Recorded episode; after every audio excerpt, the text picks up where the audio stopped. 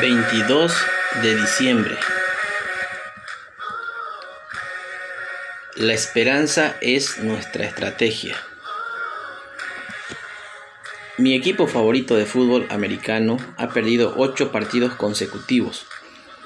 Con cada derrota, la esperanza de ganar el campeonato es menor. El entrenador hizo cambios todas las semanas, pero no sirvió de nada.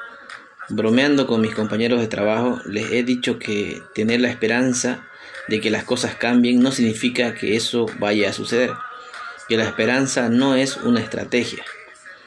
Esto es cierto en el deporte, pero en la vida espiritual es exactamente lo opuesto. Cultivar la esperanza en Dios, aferrándonos a Él con fe y confianza, no es solo una estrategia, sino la única. Miqueas entendía esta verdad. Estaba apesadumbrado por la forma en que Israel se había alejado de Dios. Ay de mí. Faltó el misericordioso de la tierra y ninguno hay recto entre los hombres. Pero luego se reenfocó en su verdadera esperanza. Mas yo al Señor miraré, esperaré al Dios de mi salvación.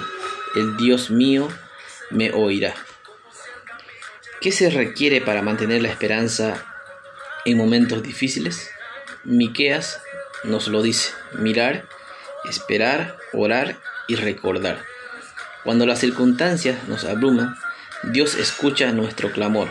Por eso, nuestra estrategia es actuar en función de nuestra esperanza en Él, la única que nos ayudará a capear las tormentas de la vida.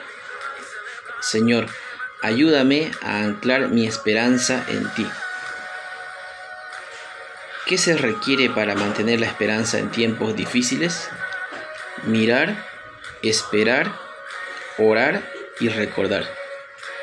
Que tengas un bendecido día.